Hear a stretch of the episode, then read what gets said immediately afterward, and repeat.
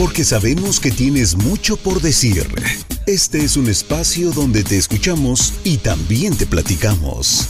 Multimillennials con Karen Cortázar. Comenzamos.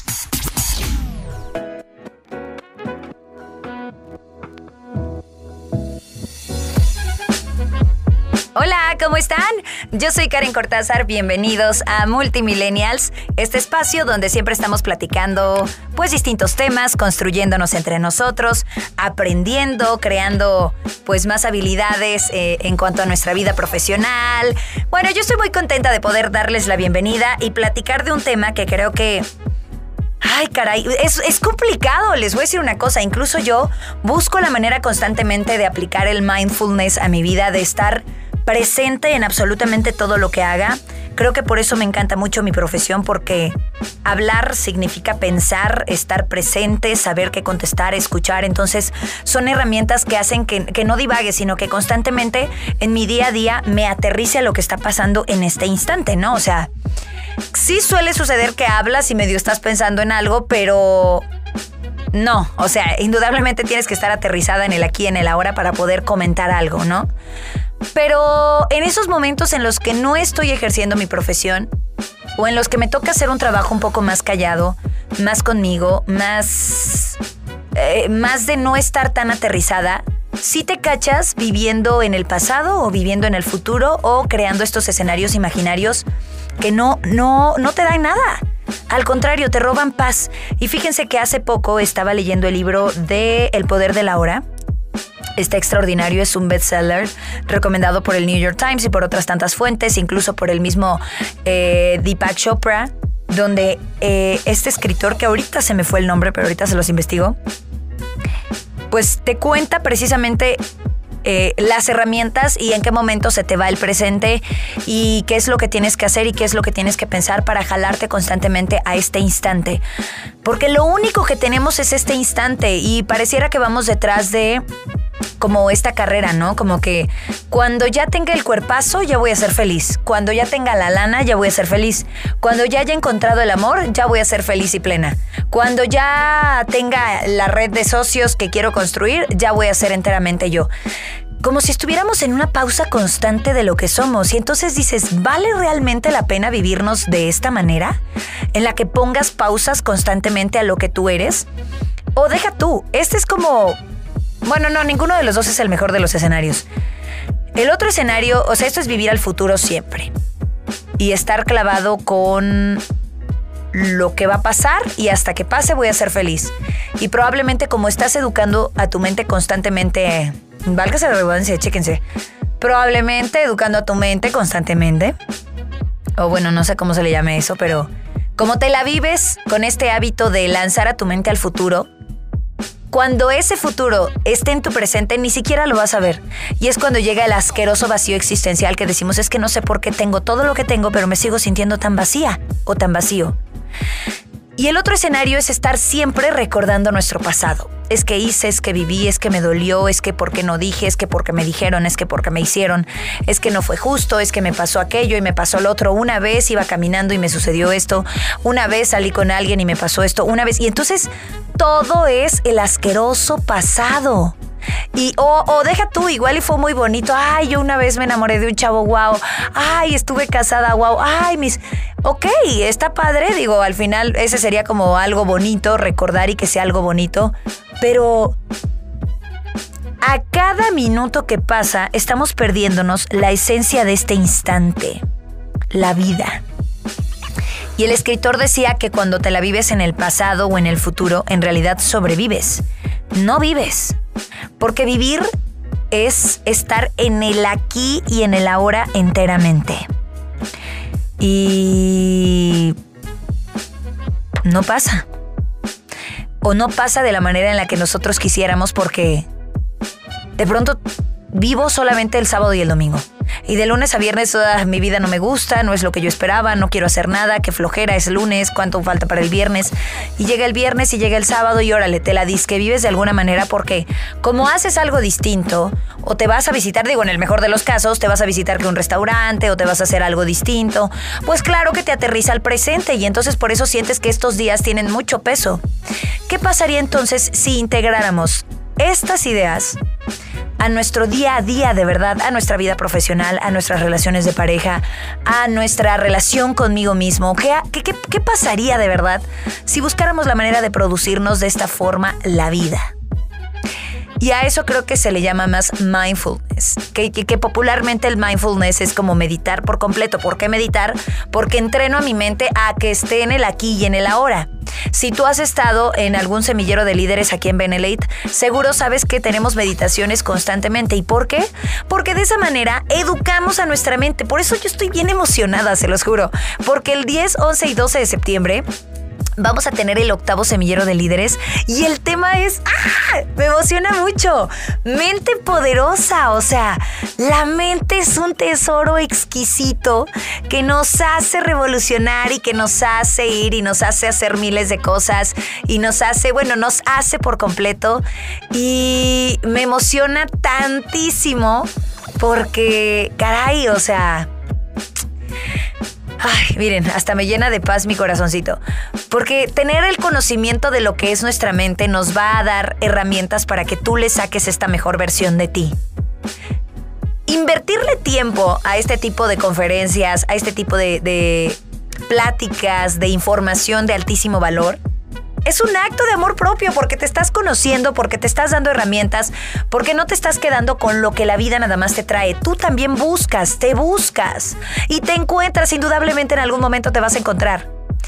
10, 11 y 12 de septiembre hay precio especial para los que son socios Benelite. Si no lo eres, también puedes acudir, no pasa nada, porque nuevamente, no es un lugar para hacer presentación de negocio, no es un lugar para hacer crecer nuestra red, no te vamos a enseñar acerca de... No, no, no. Esto es transformación total, toca tu vida, ¿Conoces a algunos otros socios, incluyéndome, que bueno, hemos estado en otros semilleros y que nos fascina y que nos llevamos muchísima información y que nuestro corazón vibra alto, que aprendemos constantemente de Daniel Escudero, nuestro director general? Entonces, vaya, yo estoy muy feliz y por si esto fuera poco, recuerden que aparte de que hay precio preferencial para los socios Benelate, también te consentimos con regalos. Entonces, checa toda la información en nuestras redes sociales, arroba Benelate México, así es como nos encuentran ahora, yay, porque no queremos que se les olvide, ¿eh? Todo comenzó en México. Bueno, entonces yo estoy bien contenta justo por esto y la mejor eh, forma de cambiarnos y de conocernos es invirtiendo tiempo, espacio, dinero, eh, paz mental a estas herramientas que te construyen. Entonces, hay precio preferencial. Eso sí, hay cupo limitado. Me parece que es a 265 personas y siempre llegamos al sold out y lo he dicho aquí muchas veces y no me voy a parar de decirlo porque luego están de, no, ¿cómo crees? Ya no fui. Siempre llegamos a las ventas finales antes de lo planeado. Entonces, aguas, ya están advertidos. Espero que, nos podamos ver por ahí, ¿verdad? Mente Poderosa, 10, 11 y 12 de septiembre, octavo semillero de líderes Benelite. Y regresando a nuestro tema aquí en Multimillennials, vamos a hablar del mindfulness, cómo, por qué es importante tenerlo en mi vida, cómo le puedo hacer. Y es cierto que la gente más exitosa lo aplica constantemente. Te lo platico después del corte. Yo soy Karen Cortázar y esto es Multimillennials.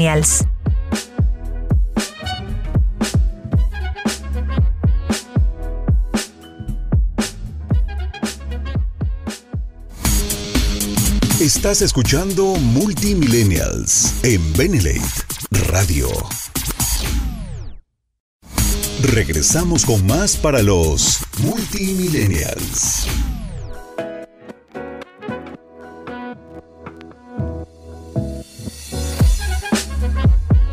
De regreso en Multimillennials. Yo soy Karen Cortázar, platicando de un tema extraordinario que es el mindfulness y lo importante que es practicarlo de verdad. Entonces, primero, ¿qué es? Ya, ya, ya les dije como mi propio concepto y yo creo que no estoy equivocada por lo que he leído, por lo que he investigado, pero vamos a darte como este término más concreto.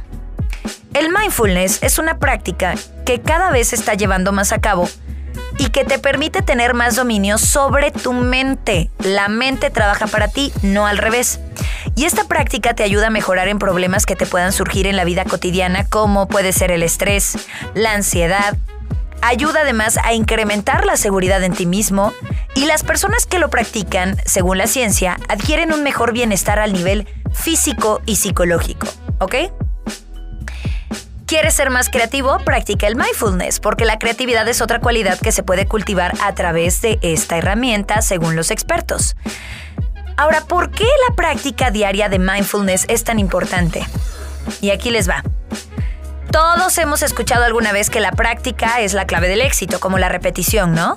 Ninguna persona que destaque en algún campo ha llegado a estar donde está sin haber tenido que dedicar tiempo y esfuerzo en mejorar y superarse a diario. Y, e incluso con la importancia, obviamente, en la práctica, no está solo la clave del éxito. O sea, ya estamos diciendo que repetir y repetir y, y practicar y practicar te encamina. Pero la paciencia también juega un papel importante. De hecho, John Kabat-Zinn es un biólogo molecular, es investigador y promotor del mindfulness en Occidente. Y en el quinto Congreso Internacional de Mindfulness que se realizó, eh, pues él dijo, ¿cuál es la importancia? ¿No?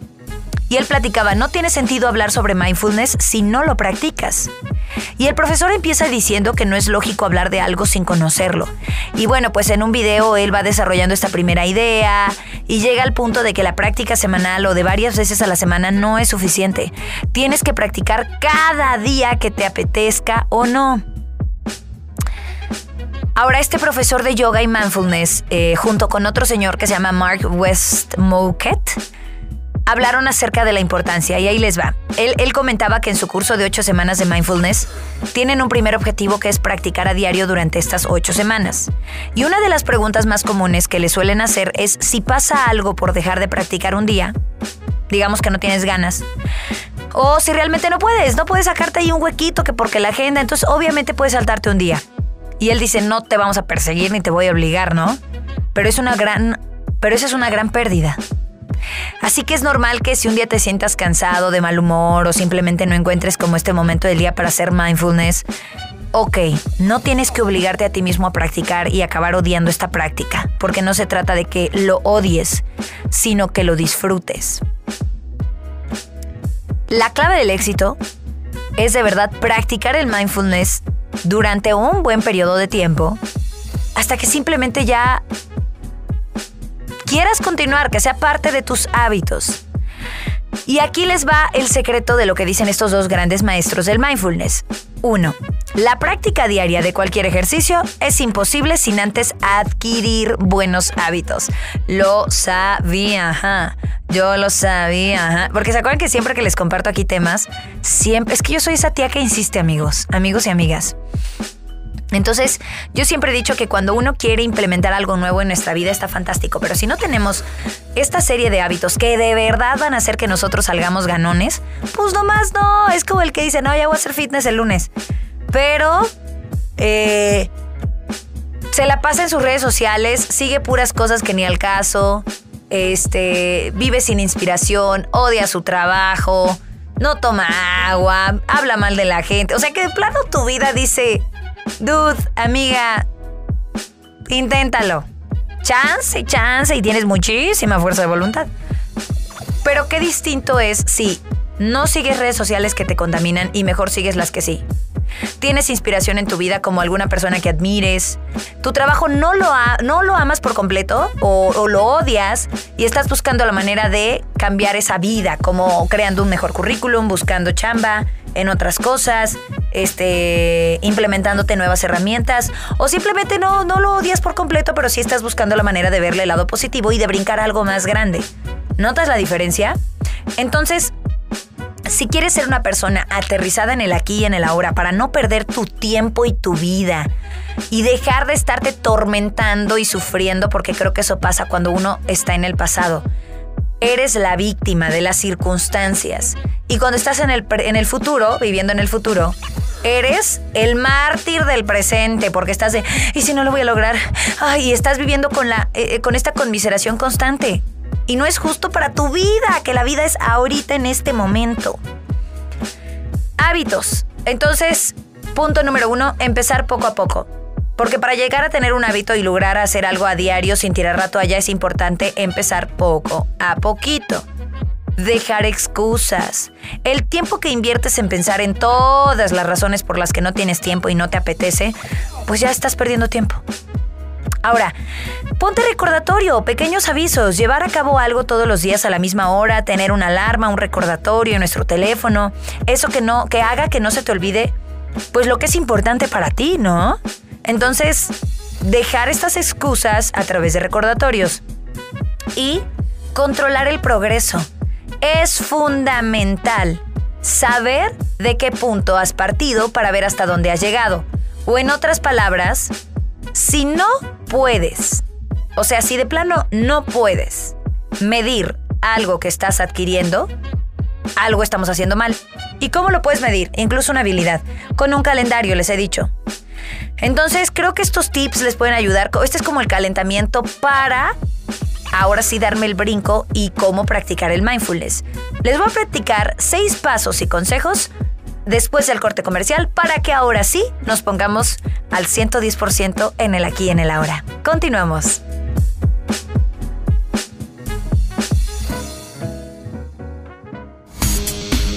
Estás escuchando Multimillennials en Benelate Radio. Regresamos con más para los Multimillennials.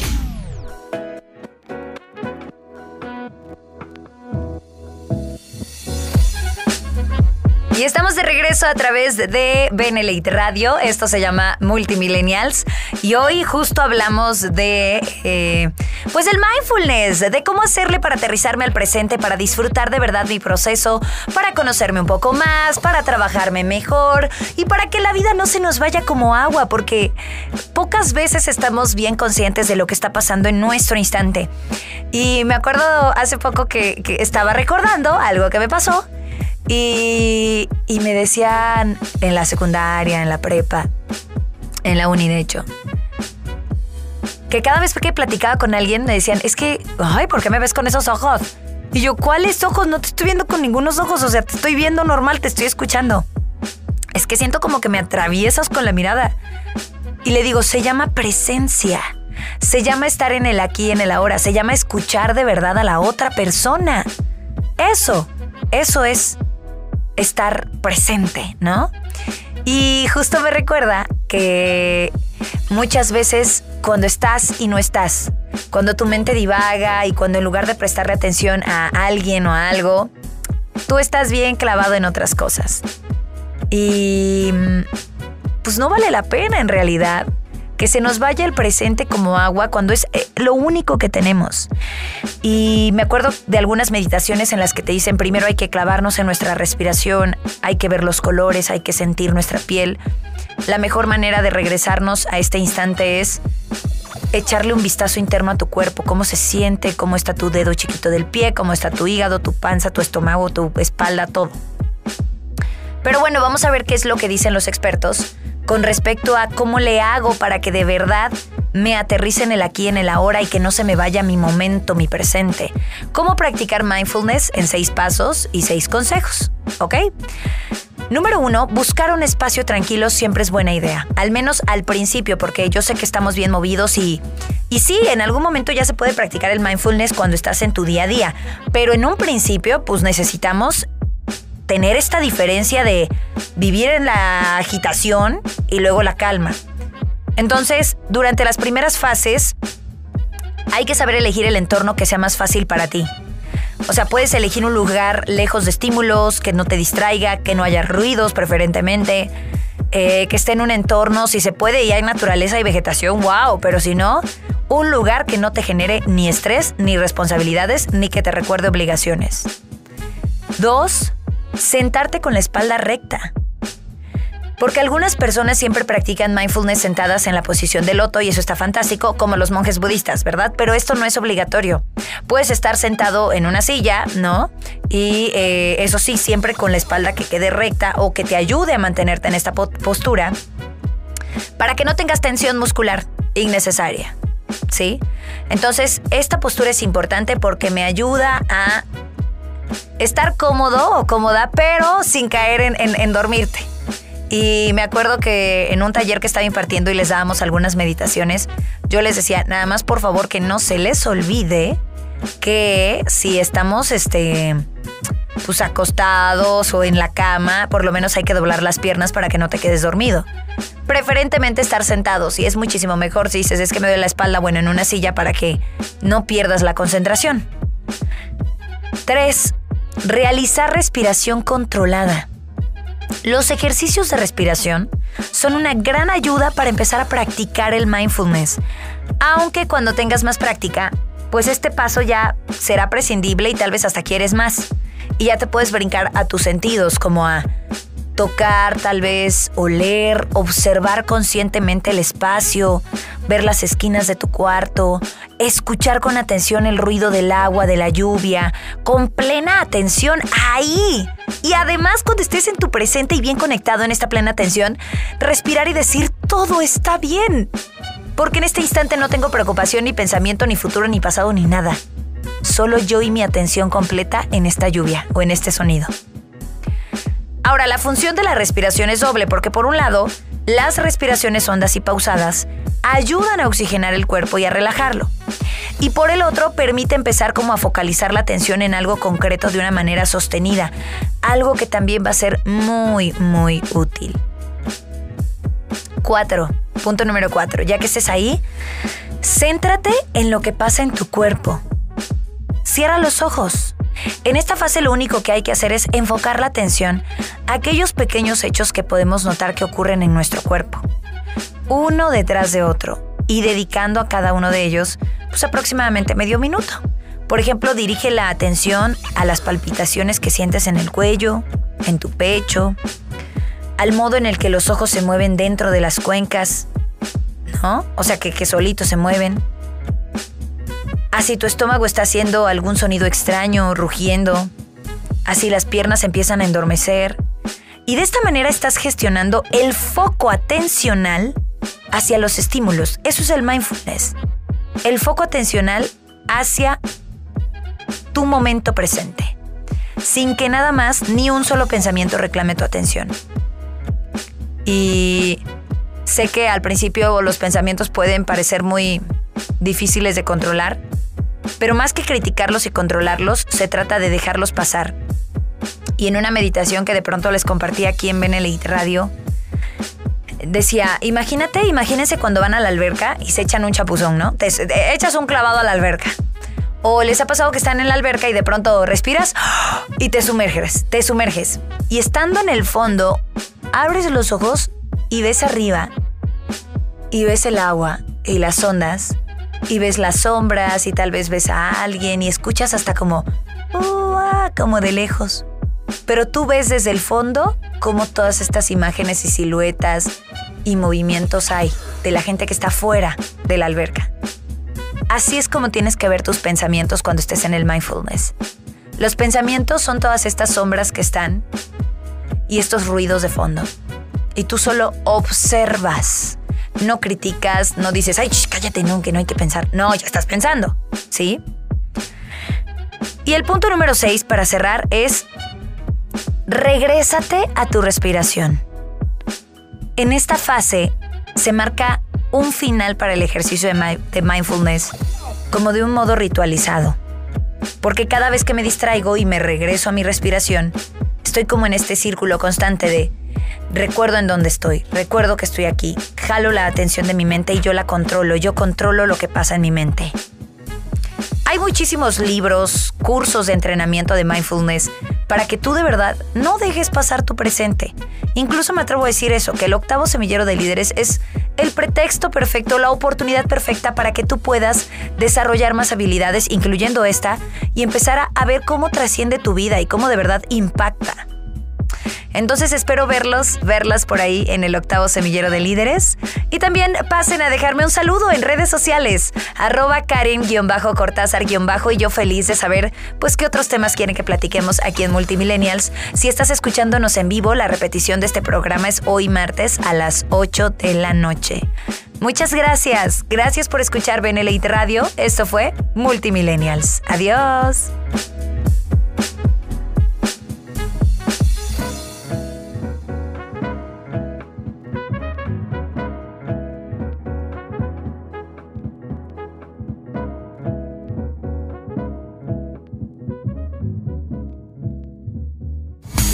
Esperamos en la próxima emisión de Multimillennials con Karen Cortázar en Benlate Radio, la radio del buen líder.